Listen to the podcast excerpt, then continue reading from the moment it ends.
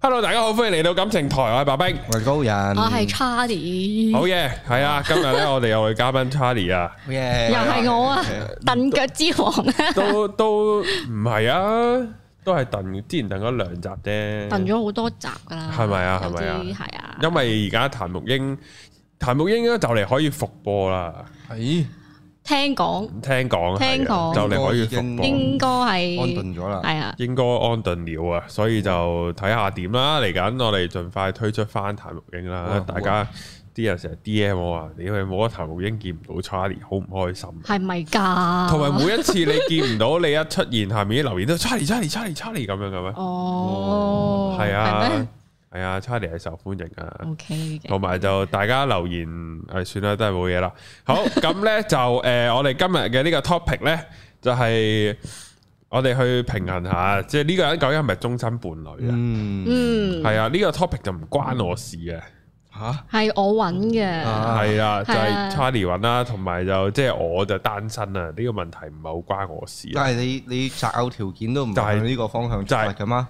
係向呢個方向出發嘅，所以咪好棘 咯，屌！唔係即係我唔係啊話要嗰個係終身伴侶，但係因為我好認真揀啊，係嗯，因為呢，我呢近日呢有審視翻自己啊，我即係誒好多時呢都話，唉、不如屌你試完先知啦，嗰樣那樣。嗯咁係咁咁有陣時真係略嫌太過唔得嘅，我就唔試啊嘛。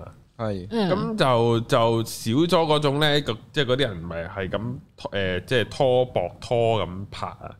哦，即係即係一分手就好快就下一個咁樣。嗯嗯咁我咧其實我喺某程度上覺得溝女係好煩嘅，嗯，溝女，溝女 flirt 女係好煩嘅。即係如果嗰個女係唔啊係好中意嘅話，即係你覺得唔係，就算我而家真係識新朋友，我都覺得好難啦，係係啊。係更啊何況你去即係仲要用心機去溝條女或者去 f 一條仔咁樣，係啊，即係係啊，所以我就好少即係即係。有啲動作啊，或者有啲行為咧，我妹妹啊，即係會即係 flirt 到人啊嗰啲咧，我盡量唔做嘅，嗯因為咧 flirt 到人好撚煩，嗯即係成件事好鑊啊。哦所以咧就就好少可咧係咁亂咁出手，因為即係大家唔使擔嗯心我有冇拖拍嗰啲嘅，即係我要係唔即係唔係去到唔難，但係就純粹就係係咯唔煩要啲咯，係啊煩啊係啊，嗯，好，OK，係誒咪我講下我係講下呢個 topic 我嘅我個來個源？係咯，係啊個來源係源自我琴日誒我食即係同啲 friend 食飯啦，嗯跟住咁我有兩個 friend 咧都已經就係即係就係結婚嘅，一個月尾一個十一月頭咁樣啦。係咁咧跟住咧就喺度講開，誒、哎、結婚啲嘢啊，同埋即係佢哋又有啲 friend 又開始陸續都結婚，即係卅零歲咁樣。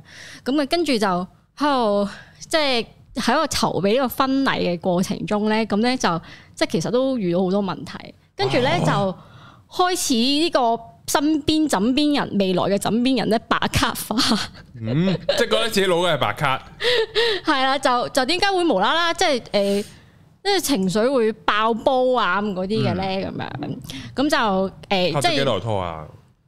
都耐嘅，亦都五年起跳噶。但係冇見過自己個老公爆 偈，誒、呃冇嘅之前，即係係穩定，即係唔會，即係嗌交就有噶啦，但係唔會話爆到好勁嘅咯。因為我聽過，即係我誒、我個 friend 嘅個 friend 啦，咁佢就男仔嚟嘅，咁佢咧就誒誒誒結婚啦，同佢個女朋友咧就即係都拍咗四年拖噶啦。咁咧即係中間都冇乜啲咩白卡行為咁樣嘅，咁即係臨結婚誒、前，呃即係佢三月結婚啦，即係下年嘅三月結婚啦，跟住佢而家係籌備緊咁樣啦，跟住咧佢個未婚妻咧就誒、開始情緒爆煲咯。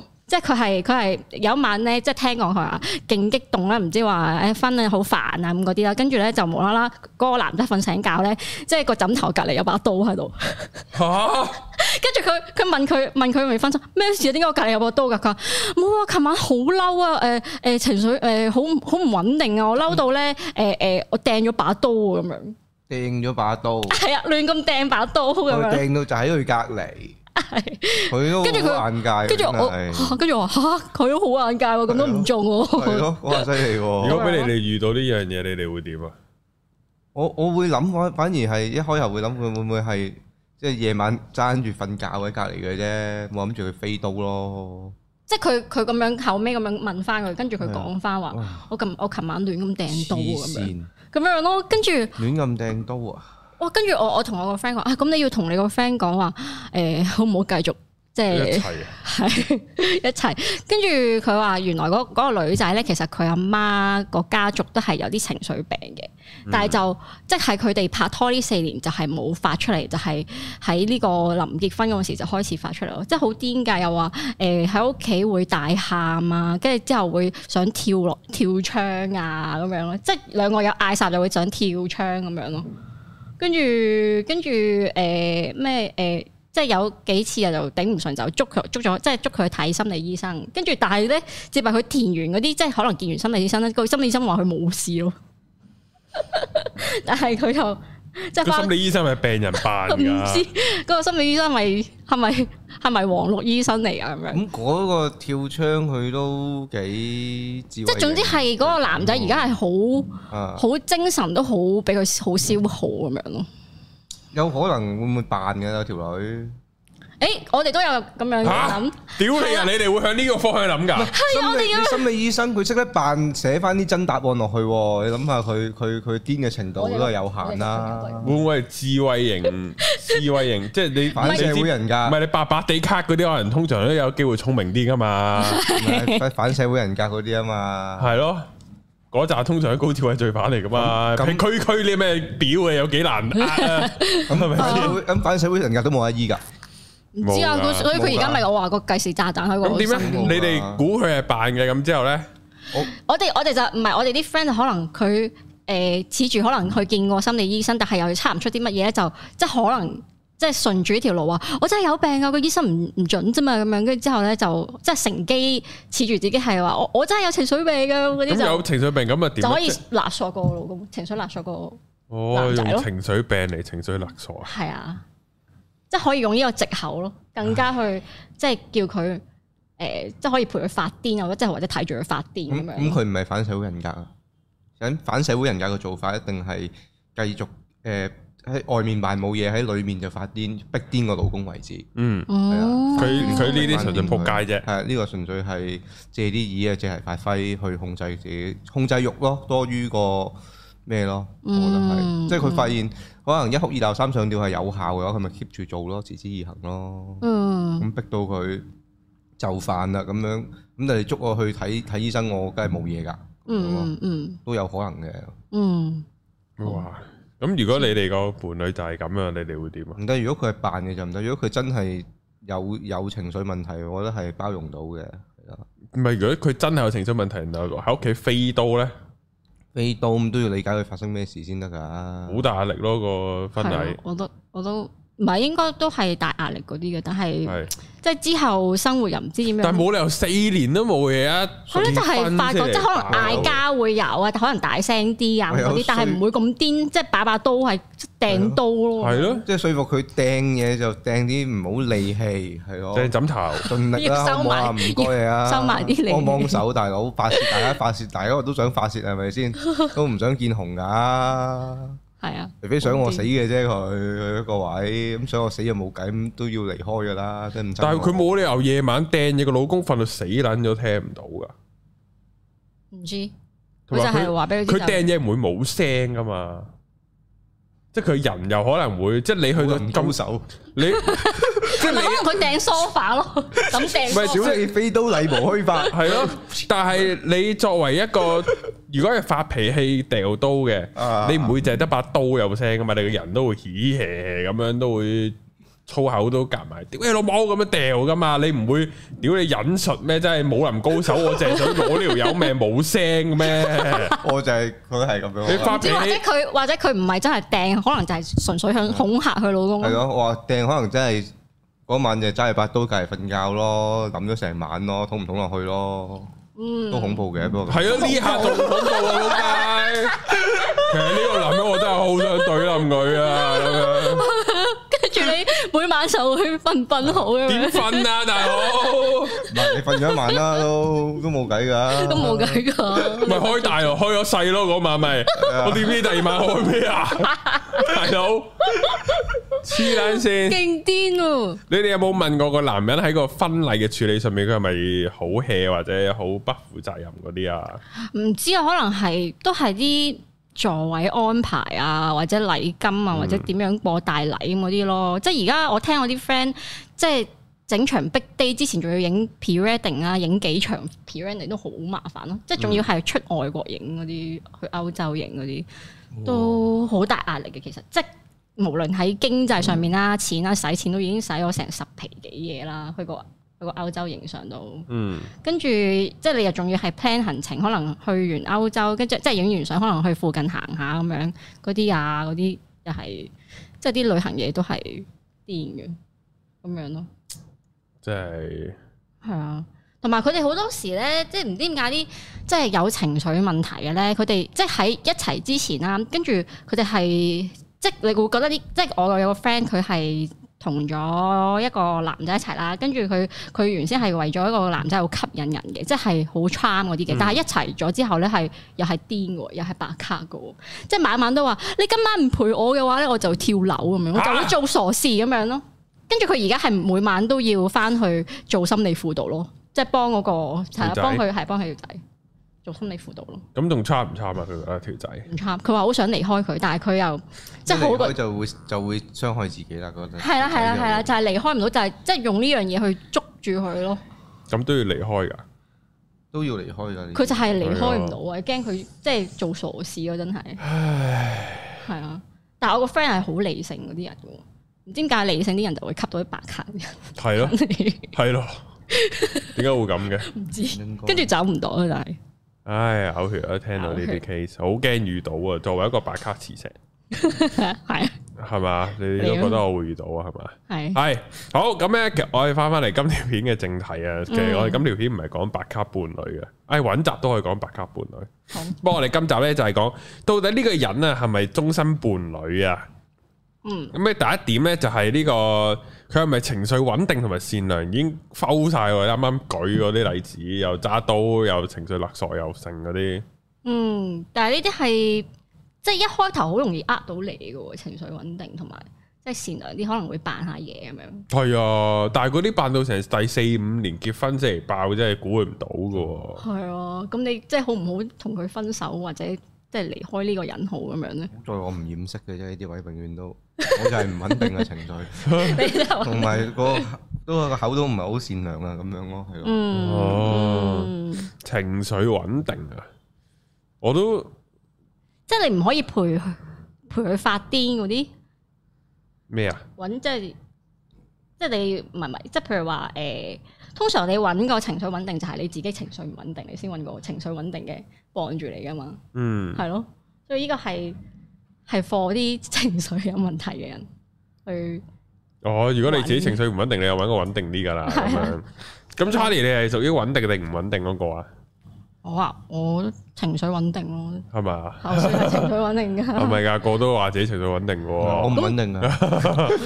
因為我老咁公你女朋係友穩唔穩定咧？咩我你都唔兩穩定個啊㗎，都唔係兩個唔穩唔穩定。定㗎。唔係有陣時我老公係太冷靜咧，係跟住咧我有陣時見佢咁冷靜答我啲問題咧，我就會嬲嬲地所以我就就會想。激鳩係佢。我可能就會變白卡， 咁你就唔穩定啦，跟住就唔穩定啦，去激下佢，咪咯，點樣都會變唔穩定嘅。係啊，但係阿高人嗰啲會唔會係一個原子彈爆發嗰個嚟㗎？即係自己唔穩定就撞咗隔離嗰個都唔穩定，咁又會唔會棍牙嗰啲㗎？我我其實我嗰種唔穩定我都還喺個控制範圍之內嘅，係即係我都爆一你陣，都係未到咯攞刀嘅，唔會黐線啦！大家都大家都知有啲嘢唔會做嘅，係。嗯，咁咁啊，善良咧，哇呢、個真唔係善良啊！我邊度善良 啊？陰公把口咁樣，把口啫，把口啫，做人係，做人就有咁有啲原則咯。我覺得反而係即係有啲嘢唔應做就唔好做，或者喺咩情況底下做係啦，自己有條線咯。呢、一個緊要咯，嗯即，係善唔善良點為之善良？即係迪士尼公主咁樣啊，坐低啲雀會飛埋嚟咁樣啊， 要咁啊難搞嘛！呢個係。咁嗰呢個啲偽咧，善，同 埋善良咧就係好温悶嘅喎，你唔覺嘅咩？睇下邊啱屎都啲唔位啊偷咯，食，喺邊位啊咯？如果佢中意哦別誒小朋友啊，中意小動物呢啲咯哦，呢啲咁呢啲善良，呢啲善良啱嘅，呢呢啲咯，啲都要，中意小動物要咁就係咯。嗯，即係個大方向係善良咯，哦即係人都係善惡一體噶嘛，即都係有陣時有啲啊，即係好個衰嘅諗法 噶嘛。係啊，即係雖得，但係質地唔好太差咯。即係大家 見到個本質上面嚟講，我哋都係咁樣嘅，咁樣係啦，嗯，都 OK 咁樣係啦。睇行為。如果你嗱，我都唔知喎。如果你識落之後，發覺自己個伴侶係好邪惡嘅，啊咁你哋會點啊？即係邪惡就係、吓，原來佢係 JPS 個幕後金主咁樣。哇，咁哇呢發啲達啊，冇咪 咯，發達啦仲唔走？但係而但係笑出聲啊，佬！但係其實佢好唔善良噶嘛，唔嗰啲發達緊要啲係咪啊？即係你哋點睇咯？即係呢啲就係、 嗯，哦，原來佢專呃阿婆噶份工咁咁佢樣，佢唔呃我咪得咯，即係善良唔一咁定。即係唔呃自己就得 啦，啊 要呃婆就可以咁。但係你唔會諗咧，哇！原來呢、個呢呢個人個道德去到咁低，佢會嚇到哦啊，睇佢道德嗰條線咯。係咯？你哋會點啊？係我會睇佢，但即係大家係咪同一個，即係有陣時係係 feel 噶嘛，嗯即係大家係咪同一同一路人啊嗰樣嘢咯，係啊，哦，即係個理念係係理咪？念啊，或者係啲嗯，某啲對世界嘅睇法啊咁樣咯。咁即係佢如果行為背後嘅原因，我接唔接受到？哦，咁如果你譬如你條女原來係 JPS 幕後黑手嚟嘅係，啊，啊咁然後你知佢好揾得啦，但係佢但係佢係坤鳩人噶啦，係啊即係佢一句得埋嚟話吓，嗰啲蠢人係要俾人呃噶啦，啱。係啊啱有道理我就喎。係 feel 到喂呢呢 啲嗰個嗰個嗰個嗰個你喺度講個道德條線，喂呢啲係係搏唔到 嘅喎，講喂，唔係你去到嗯去到呢啲魅力型呢啲咁咁，嗯即係點解啲外國啲人會邪去教主教主會去崇拜連環殺手嗰種咯？係啊有少少係去到係啊哇屌你呢啲咁禁忌佢呢啲話歪理當成道理咁樣係啊喎，好係啊似，但係又唔，但但係其實你都知係唔啱係啊嘅。啲壞男人就係最吸引 噶嘛。係啊，哎呀，但係就唔可以做終身伴侶哦，即係立完佢啲錢好走啦。你會但係你唔會想離開佢㗎，如果佢係呢一類人。哇！但係佢會離開我可能咁呢個就係睇第二點啦。我嚟緊，我嚟嚟緊睇第二點，係就係忠唔忠誠啦。呢個人喎。哦，啊，即係 未到分手嗰刻都忠誠噶啦，我佢個忠誠嘅意思係咪其實係對朋友咧？即係朋友，係即係譬如話佢可能身邊有扎固定嘅 friend 嘅，即係就算個啊 friend 即係嗰啲 friend 出咗事啊，都唔會話即係同佢哋即刻即係斷聯絡或者即係割席咁嗰啲咯哦，類似係嗰啲呢個 OK，呢個忠誠呢個忠誠嘅係係咯，嗰類型嘅忠誠咯。哦，咁 JPS 來去都係嗰幾條友咁，你得唔 得？我嗰班犯罪集團又係係啊成班病，屌你老味，奧信義咧份喎， 好忠誠喎，佢哋 對自己為哦好咯。正係喎啊， ，George Clooney 喎，啊去到 Brad Pitt 喎咁樣喎，成班咁樣咯，哇屌咁冇喎，成班 Brad Pitt 咁樣企喺度，係啊，你成班班落水狗你都排埋去啦，已經大佬。所以係即係原來嗰個人個道德水準未必係做伴侶嘅一個咩嚟嘅 喎。係咪因為因為嗰種吸即係你會引係好本能㗎？係咯，咁好揾人喎呢下，哇！如果呢個節目教壞人添， 真係去咗個唔啱嘅係啊方係面啊，係啊，唔可以即係唔可以係啊，因為佢哋會有啲好特別嘅人格魅力㗎，真係嗯，嗯即係作為一個智慧型罪犯。嗯。嗯，但係到佢打我嗰陣時，我咪走咯，唯有。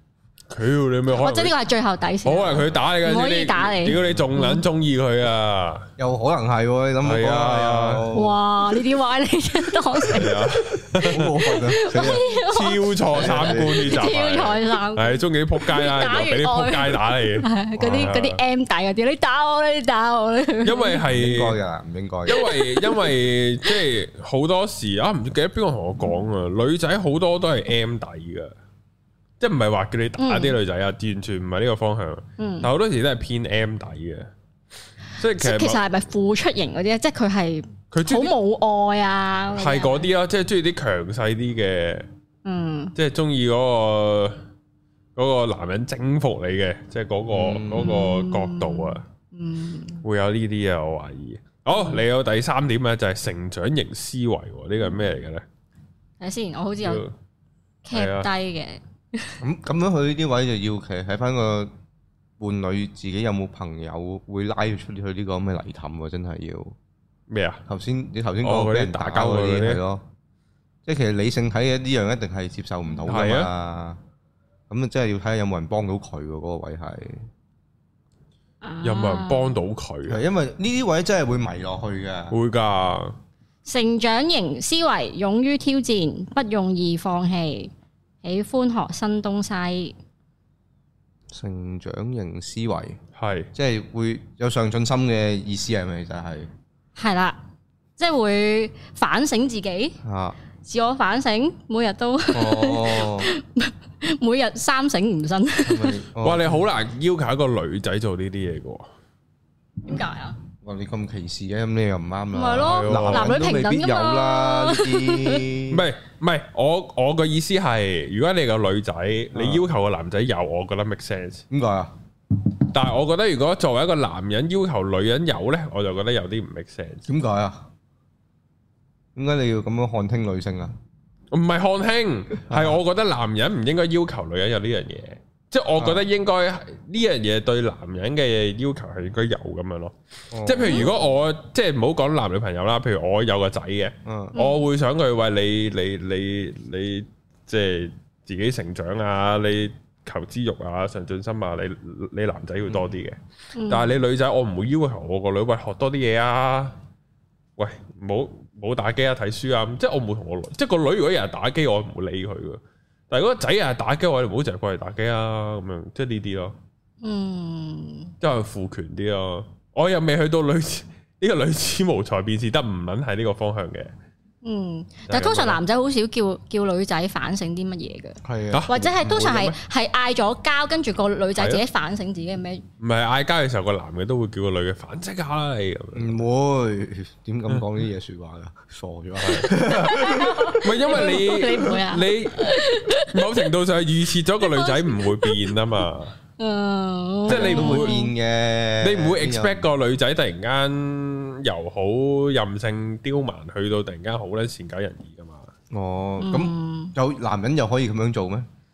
但係你會要求個男你人白頭啊？但係你會要求個男人诶、呃即系我都覺得合理嘅吓。你要求個男人，喂，你要就個女人喎，你要即係照顧個女人，你要控制好自己脾氣喎，你唔可以發個女朋友脾氣嘅喎。誒，OK，我我理即係呢解個你呢個位嘅，即係我我自己概念到係你作為一個男性，你係要容忍個女性嘅脾氣咯。係但係有陣時你作為一個女性嘅時候，我哋都會覺得你你就係揾個你容要你要忍忍你個脾氣男人嘅脾氣就好似好待薄你啦咁樣。係咯啊嗰下咯，係咯，係咪好父權啊？， 都好父權喎，我覺得。但係係 benefit 女人嘅喎呢一個嘅思維，即係男傳人統觀念啲咯，即係可能係由細到大接觸個文化或者個認知有呢一個咁樣嘅概念喺度啊。嗯係啊，我都唔知點嚟，可能睇 TVB 劇攞翻嚟都唔奇嘅，呢啲 係有機會噶。絕對係好有可能嘅。細個俾 TVB 洗咗腦。啊 Charlie 你點睇呢？你會唔我啊會要求你老公係好上進、好成呢？冇噶，我會我會要求佢即係上進又唔會喎，但係我係覺得佢係自己本身都上進咯，嗯因為佢拍拖嗰時就即係已經誒、呃即係讀完讀完個書啊又書啊，都又再考進牌修啊讀 master 考埋係牌咁樣，係即係佢有自己嗰個性格喺度，就唔需要話要我咪住佢。嗯咁咁，佢會要求你上進呢？誒有， 吓真係㗎！喂，即係佢話，哎呀誒誒。呃所以識多啲人啦。咁唔嗰啲係，啊佢哦叫我讀多啲書啦，去讀嚇揾揾嘢學啦咁樣咯。哦 Ừ. 係啊學咩啊？佢話唔好成日喺度扮靚啦，揾嘢學啦，喺度嘥 時學扮靚間。就去，我就去學扮靚，我諗過去學化妝嘅，係 咯哦學化哦，你 做新娘化哦，妝，你屌鳩佢咯！我唔理你咁靚，你又唔中意我啦，仆街！唔學哦係特技化妝添啊，去咁係樣。喎，你你有冇睇啱啱扮第嗰二個？係啊你有冇睇啱啱集寶藥黨？就係講呢個特技化妝， Halloween 嗰個特技哦化係啊妝。 Halloween 富江嗰個好勁喎。係啊，嗯，嗰個原來咩明日戰機又係佢喎，係，啊，我見我見過佢整富江嗰啲相嘅，之前都係嘛？係啊，哦，誒嗰個就係咩啊？就係幫 Elma 嗰個啦，啊係啊。好，我哋咧嚟到下一點啊，就係咧，你係咪感覺做最好嘅自己啊？即係喺呢個人面前係咪比較放鬆啊？係咪咁解啊？即係喺個伴侶嘅隔離可以係做嗰個真實嘅自己，冇壓力嘅，冇壓力係嘅。啦，想講咩就講咩，哦，啊唔使顧佢感受嘅，Ờ. 哦，即係講你真心話咯。都係嘅，都可以嘅，嗯，要嘅。你哋同個伴侶識咗幾耐可以開始真係即係真即係你知大家啱啱識個另一半啊，梗係綁手綁腳噶啦，即係唔可以暴露自己係咁啦多真性情咁樣。係，啦。即係幾時唔好講話喺佢面前撩鼻屎啦，即係正常都唔會嘅， 又即係入味到咁撚核突嘅，即係頂多都係你自己撩下撩下嘅時候，發覺你嘅另一半望到啫， 望到啦嗯你唔會專登喺佢面前撩噶嘛，即係譬如嗰都冇啲話唔得嘅。係啊，都冇人呢個打 意思啊，呢個意思即。係喺佢面前冇喺度綁褲頭繩啊，即係呢啲我褲咯，頭繩又就都係喺間都得嘅。係咯，都都都都應該要喺佢係咯，都可以都可以冇嘅，問題，綁褲頭繩係啊 啫。咩唔好係咯，即係放開少少啊唔好又咯。拗嚟拗去咯。哦哦，哦唔係我反而我諗係拗一下用得係嘛？咩啊？拗一狂拗啊！係你咯咁唔係，即咁係有啊！陣時喺條街度，你總係會無啦啦棘住咗噶嘛。你係有個人哦喺前面養一養，俾我整一整翻，撥翻撥撥返翻好佢正個位，撥亂反正係啦，咁樣就行撥亂行反到正路嘛，嗯，係咯，係咁啊！幾時咧？你哋你哋我諗伴侶冇 Ừ. 我年半左右啦，你會見到係佢喺屋企就會好好肆無忌憚喺度拗咯，哦，係拗個袋咁樣咯，我係拗我到好忙我。我完全冇所謂喎，呢啲嘢係係啊，嗯，但係你開頭總會有個形象，又唔好披頭散髮啊，唔哦好好惹啡啊咁。即係你去到幾時會喺佢面前着住件阿伯底衫背心咁路過咁樣咯？嗯，或者或者或者開頭都仲會化妝咁樣咯，即係可能哦嗯瞓覺都會化妝咯。我真係試過有一嚇段時期，哦即係開頭啱啱拍拖嗰時啊，即係可嗯能係啦，即係可能大妝瞓覺嗰啲咯，係跟住跟住佢係咯，之後就開始，唉，都佢都知我係點樣啦，都都一齊去過誒、旅行啦，都見到我咩樣啦咁樣，咁就算咯。啊係啊，其實見過一次之後就就 OK 噶啦係，OK 就 OK 噶啦，嗯即係哎誒，佢都冇好似冇冇大太大驚嚇，或者佢扮冇驚嚇咁樣係咯，作冇為嘢嗰就冇嘢咯唔。係作為個男嘅睇到得兩個反應嘅啫，嗯一就係分唔到吓，屌你人來冇化妝個樣，我根本就分唔到你有冇化妝。哦係啊呢個呢個就比較常見嘅。嗯嗯第二第二種咧就係真係太大落差，咁就係個女仔好勁噶啦，真係化妝，即係化化妝妝，啦即係化到啲眼耳口鼻完全唔撚同晒啊係啊，即係得兩呢兩種嘅啫，好少可就係會覺得誒，即係冇咁靚，但係又唔係好撚大分別，就少啲呢個嘅。以我所知啊。嗯，就係咁咯，係啊。誒、我記得曾我曾經有個 ex 嗰個嗰個初戀嚟嘅，嗯，就係佢有化妝呢個樣係精神啲，嗯，冇化妝個樣咧就冇咁精神咯，就咁。都好合理啊。呢係啊樣嘢，個樣好搞笑嘅，一唔化妝，即係好似睡眼惺忪咁樣咁。明咁明佢都係個黑眼圈喎。明明同一個樣，唔係佢眼比較大啊，佢哦即係個眼大咯，雙眼皮又比較深，嗯，所以咧佢唔畫翻條眼線出嚟咧，就個咁樣都好似無神咁樣咯啊係啦。哦，我明啦，我明嗰啲。哦係啊，即系我就中意佢唔化妝個樣，因為好撚戇鳩，即係突然 間懵撚咗咁樣， 親切咗係嘛？係好親切啊佢， 唔好咁哦係啊攻擊性係啊，冇咁妖妖。係啊，哦咁啊好嚟到第五點就係咧點為之好好鬧交咧？好鬧交要問 Charlie 喎呢個，係啊，鬧交啊哦，，誒鬧係交啊係緊要嘅喎，係呢樣嘢係亦都會發生噶嘛。啊，即係咧好多時咧，我哋我哋兩公婆嗌交咧，即係有陣時都想拗拗贏個對方噶嘛，嗯即係覺得自己講嘅一定有道理噶嘛。但係其實咧，我哋成日咧嗌完交之後咧，其實好多時都冇結論嘅喎，即係冇冇話邊個一定啱，邊個一定錯。即係佢講佢佢佢講佢自己個個觀點嘅時候，覺得佢有道理嘅喎，但係只不過係即係嗌完係知道咗大家個地雷喺邊咯，跟住下次唔好唔好踩咯，啊啊或者避開咗啊咁樣咯，係啦都。啱嘅，咁樣係即。係我個經驗就係咁樣啦，即係好多時都冇結論嘅，嗌嗌嗌嗌下就唉冇氣啦唔嗌啊咁樣，跟住就就即係靜咗落嚟，就慢慢諗到啊原來佢唔中意呢樣嘢啊咁樣，咁嗯咪下次下次唔好唔好做咯咁樣咯，啊嗯，係或者唔好喺佢面前做咁樣咯。咁你哋會點氹翻另一半咧？冇噶，瞓覺當冇事噶啦，或者唔傾一排，跟住之後，唉食飯嗰陣時候，喂食唔食啊？你食唔食呢個啊？跟住就完噶啦。即係唔好隔夜咯。其實好多嘢都係係咯，同同埋你隔咗夜嗰晚，你嗰晚瞓覺會會嗯瞓係咁諗瞓啦唔好咯，係哦係係啊會輾轉反側，跟住隻眼光光到天光，咁誇張啊！會㗎。 咁然後你會見到另一半，屌你又瞓得咁撚冧嘅，有冇呢啲 啊？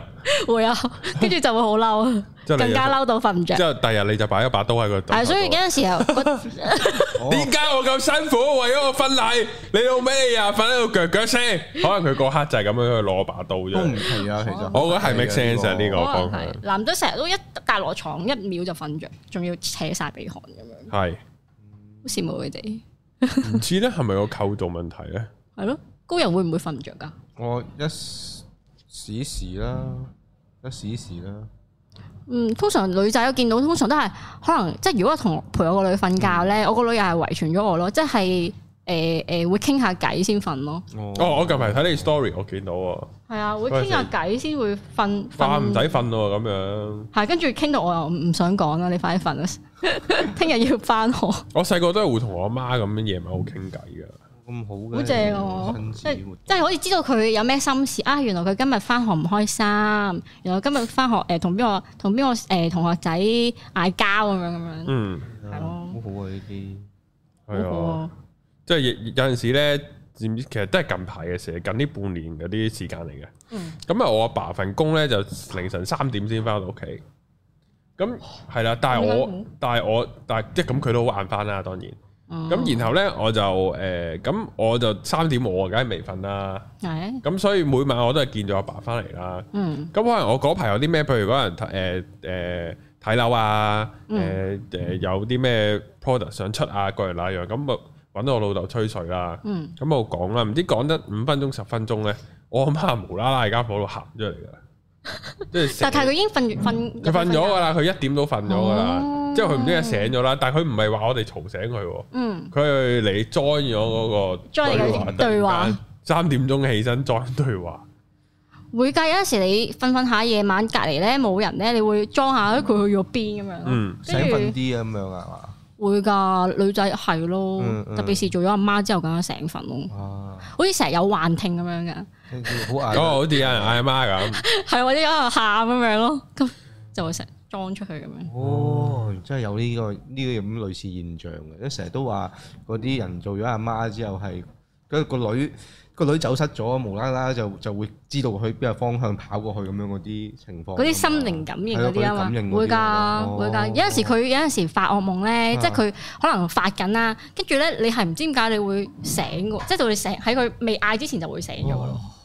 跟住咧你就會醒醒下就會聽到去咗咦嗌啦，喊啦咁樣，即係你跟住就預咗少，好似好似預咗會發生，或者係有個 signal 話俾你聽，誒，我呢下醒就係嚟緊係呢啦個嘢啦，係啦係啦咁哦，樣㗎。做咗阿媽之後就嗯係咁樣聲，聲我我我就係近排，因為我阿爸阿媽就嚟去完旅行就翻噶啦，唉，終於翻嚟即啦，係都翻嚟係啦，啊唉，真係好鬼辛苦呢十日，真係黐撚線，獨居兒 童啊，唔獨居老 人啊，你係兒童啊，係啊，俾人拋兒棄。童啫，兒童 啫，我咧，我咧早兩日咧見到試當真有啲，啊佢有條會員片咧，嗯，係唔知應該係係唔係係由我收拍嘅。係，即係咧就係阿 Jessica 唔知去咗旅行定唔知乜鬼，嗯嗯佢啊唔知就得翻佢自己個喺屋企，哦嗱，即係佢係同我一模一樣，喺度學點樣用個洗衣機，同埋有要冇有冇係寫埋係首先按咗邊個掣？啊跟住就係咁樣咯，按咯，唔係呢個就卡卡寫咗俾游學 收嘅，係啊係啊，應該都係咁樣。係啦就寫晒第一步就係咩加柔順劑喺最左邊，唔係 加咩洗衣液喺最左邊嗰格啊，唔知乜撚柒啊咩，又寫一大 堆，嗯，即係係係係我你呢個阿媽係有冇咪？寫啲指示俾你？我哦阿媽冇，但係佢直接幫我面示範，之後我拍片錄低咗。哦，係啊哦，但係我一種但指示係但係我而家已經識用洗衣機噶 啦好叻 啊！ ，confirm 掌 咗鼓掌，自己肯做飯， 係 啊耶我已經洗咗洗咗兩次衫同晾咗兩次衫 噶啦，哇哇，好叻！所以係已經係技能解 鎖。即係我即係我即係我就發覺啊，原來係有人都係好似我咁係嘅。啊，你做到第三次就升呢嘅，原係來啊升級就會叮一聲，即係我咧，我諗，哎呀，我收之前唔係有搬出嚟住咩自己？點解會係咯點解會唔識嘅？可能佢落佢同阿去， D 嗰啲一齊出過嚟住噶嘛？你唔係覺得嗰班佢會唔會係啊攞去攞啊去攞去洗衣鋪洗衣鋪洗擺返咯，屋成企扎麻甩佬唔會晾衫咯。攞翻屋企洗都得啦，佢哋係啊咁啊係，咁啊係係，啊，即係嗰啲咯。咁然後發覺，誒原來喺呢個有有有呢個共時性啊！嗯之後佢喺度睇住只貓喺度食嘢，嗯，又話要餵佢食嘢，餵完之後又要洗兜，之後就啊完全係我每日嘅生活啊咁樣。你而家都仲需要呢個，係啊，但係佢就好 enjoy，因嗯為佢又可以喺度打機，佢又話。嗯，係啊，我我就還好啦，我又唔算特別，因為我平時都會做嘅嗰啲嘢，就係、咁樣啦。啊，呢、個講開就係鬧交，係係鬧交鬧交呢，誒、高人會點氹女朋友啊？其實冇嘅，都係等佢。但係通常係為咗好小事鬧交嘅，係啊，好少少，好小事引起咯，嗯係咯，即係嗰個原因其實永遠都唔係大原因嚟嘅，啊嗯永遠係細嘅，而更加多時候可能就係喺日常壓力裡面有啲嘢要釋放出嚟，所以就會揾個咁樣嘅理由哦揾個去點嚟揾個點去 咯，發泄啦，係啊嗯，同埋呢，啊我有陣時覺得呢，嗰啲脾氣呢，或者即係相處嘅脾氣呢，就係、如果嗰個人係第二個人嘅話呢，你同同樣嘅事情發生，你係唔會發脾氣嘅。哦，因為你唔在乎嘛， 有啲啊嘢就係嗰個人講你就會嬲， 其他人講你根本就完全唔嬲，合理啊，嗯，即係呢啲咯。之後就咁樣咯。我我有發覺呢啲情況，我覺得係嗯嘅，呢個呢樣嘢絕對係嘅，係嘛即？係嗰個人點火你先點得係着啦拍你你團火，嗰個人係一點就着，其他人點點都唔着。係嘅，無論係好方向定壞方向都係咁樣，係其實係嗯，呢即個係都咩係小事同大事咯，係咯，嗯，冇錯。咁你哋嗌完之後會唔會有有啲又有啲咩結論啊？定係話即係好想講贏佢或者點樣？嗰刻都係想講講道贏嘅啫，之後都冇啊。之後 嗯，咁你之後會唔會沙冧啊？我係永遠都覺得道理係喺我度嘅， 嗯只不但過你係做但係我氹嗰會個氹翻你， 贏住氹，即係我腦入邊就係。咁樣咩？唔係我腦入邊係咁樣，嗱，我係知我係個道理喺我度嘅，你唔啱噶啦。嗯啊不過又我氹咁樣嗰啲咯，嗯會唔會太撲街啊？咁樣諗，嗯咁你冇人覺得自己錯㗎，你又邊鬧交覺得自己，唉，真係我錯啊咁樣。咁如果係唔開心嗰種氹咧，即係佢好唔開心啦，你要氹翻佢啦，你又點樣氹咧？唔識氹，唔識氹唔識氹，佢哋好地地唔開心，啊，真係唔知喎。係啦，忽然間旱天雷咁樣就就滾咧，即係聽佢呻咯，唔係咪聽佢呻咯，你唔使氹佢噶，你氹啊氹氹下就會變咗好似教佢做嘢咁樣㗎我聽佢呻就梗㗎啦，嗯咁哦呢個樣係咁喊，係咁喊，係咁喊嗰啲咯。喊完就冇事噶啦，女仔奶都係嘅講完就冇事噶啦，舐翻佢啲眼淚 咯。都得，你可以試下煩睇下咩味，妖哦甜嘅咧， 鹹嘅咯，黐撚線。即佢即即刻一把箭落嚟， 屌你老母做乜撚嘢啊！ 喊緊，你你喊緊，你老公冇得奶鳩 你，你放咗局啦，咁又已經佢就已經唔再唔開心，佢變咗嬲，嬲咯變咗，係啊，屌你老母！係呢啊，個情緒佢就佢就冇再唔開心啦。係啊，你講我唔想你唔開心啊嘛，我而家好啦唔開心啊，咁樣咯，唔唔係喎，我會覺得如果我老公咁樣奶我啲眼水，我會覺得哇出奇制勝喎，你已經呆撚咗好好咯，特別喎，OK OK，跟住即刻唔嬲，黐撚線，我會呆撚玩啊呢咗。個如果我喊緊條女奶鳩我塊面，哇！你扯旗啊，即刻我諗唔到， 我我完全俾唔到出反你應啲嘅。眼水，哇！我完全俾唔到反應，我話屌你呢、個呢、個真呢個正啊，即刻唔嬲啊得唔！得？係啊黐撚線，完全幻想唔到。大家大家自己中意試試下啦。係啊係啊，嗱，唔知有咩結果係啊，啊唔知有咩後果啊，係啊你想試你自己試而家啊。冇嘢做，行埋奶係白冰係啊，唔好啊，打鳩你啊，屌你老味。係，你有第六點啦，就係咧面對困難抉擇嘅態度啊。嗯。即係咧，可能你搭搭即係等車冇車啊，架車搭搭下死火啊，哇！係啊，或者有有有晚咧，我哋屋企咧嗯無啦啦響喎，但係我其實我聽唔到啊。咩跟住響啊？有啲誒、誒有啲鬧鐘聲，但係其實我真係聽唔到。跟住我係無我老公無無啦啦，即係我哋瞓瞓下啦，咁樣瞓到可能三四三兩三點咁樣啦。跟住拍我，喂喂，你聽唔聽到啊？我話聽唔到喎。跟住跟住跟住佢就衝咗出去睇下咩聲啦。跟住原來係個雪櫃未閂好，哦跟住係鬧即係響咗鬧鐘。跟住我話啊點算啊點算啊點解嘅？啲即係融緊雪咁樣啦，咁哦成地水咁樣。跟住佢就即刻開咗個雪櫃喺度撳掣咯。但係其實我唔識撳，覺得佢嗰一刻哇好好好 man 啊！型啊！好型啊！咁快揾到個解決方法啊嗰㗎個打開個雪櫃個燈打出去個背影，哇！好撚 man 啊！咁樣撳撳撳，天使 有咩掣撳啊？個大個雪櫃有掣撳啊嘅咩？又就係撳撳到佢唔響咯，唔係閂好啲嘢就噗噗咁就唔響唔唔啦。係啊，哦唔係啊係係閂好咗佢都會繼續響嘅，佢唔知觸咁大動鑊！觸觸動咗邊一個掣，所以就你要撳嗰個掣佢先唔響。哇！你凌晨三點，即係我當瞓緊覺啊，半夜咁樣醒，然後閂鳩埋道門，佢仲響，我一定掹插粗。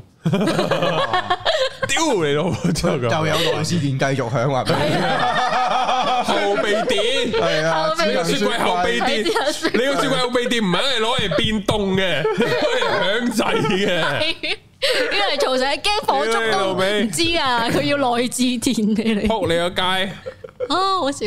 哇！好撚爆炸啊呢個！證明你老公係有睇說明書咯，所以先知我佢直係邊頭度。係啊，呢啲雪電櫃子有嘢真係佢先知啊，我直頭唔我知仲雪櫃要有聽唔掣到撳。。咁可能個個雪櫃唔同嘅，有咁啲啊雪係櫃即係閂門就咩嘅咧。若而家智能啲嗰啲就多係咪新雪櫃嚟㗎多嘢㗎嘛？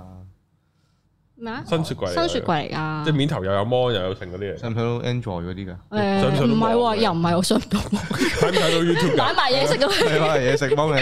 有㗎，而叫人啊家送過嚟，有有誒一打開咗呢啲嘅入邊有嘢食嘅咁樣， 咁又未至於，咁又都嗌佢都嗌 f o o Panda 啫。係去到嗰個科啊技可能已經係哦，有趣有趣。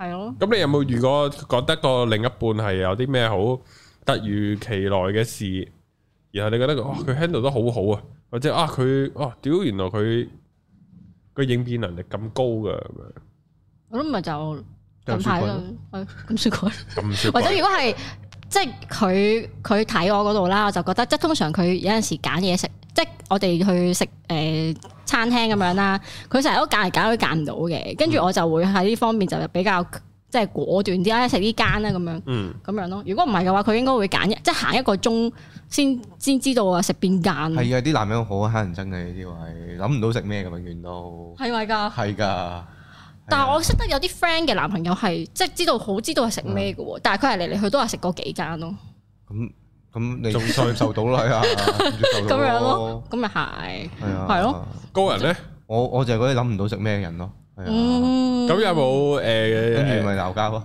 嚇真係㗎咁講？下啫，講下啫講下啫，講下啫。哦，咁有冇試過有啲咩表現覺得哦個伴侶呢啲嗯 case 吓你咁嘅反應㗎？即係無論好好嘅方向又有，唔好嘅方嗯向，誒，原來等唔到車你會發牛脾㗎，定係你會發覺呢啊即係我我又冇乜所謂喎，呢啲其實係，即係純粹嗯得個知字嘅啫喎，都係。嗯，係咯，咁你人個每個人性格都唔同㗎啦，有啲位我都會好無厘啦廢咁樣發牛脾都都唔奇㗎，咁樣嗯係咯，即係互相體諒咯。有啲位就係、嗯，即係我我會覺得啊，你你會呢啲位你會咁樣爆嘅，OK 冇問題，咁咪接受咗佢咯。係咯嗯即係要調整自己。有陣時係，即係即係有陣時係嘅。你可能會覺得我個佢誒點解會呢啲無啦啦都會爆發情緒爆發咁樣係係係有啲摸不着頭腦，但係冇辦法，每人都會咁樣噶啦。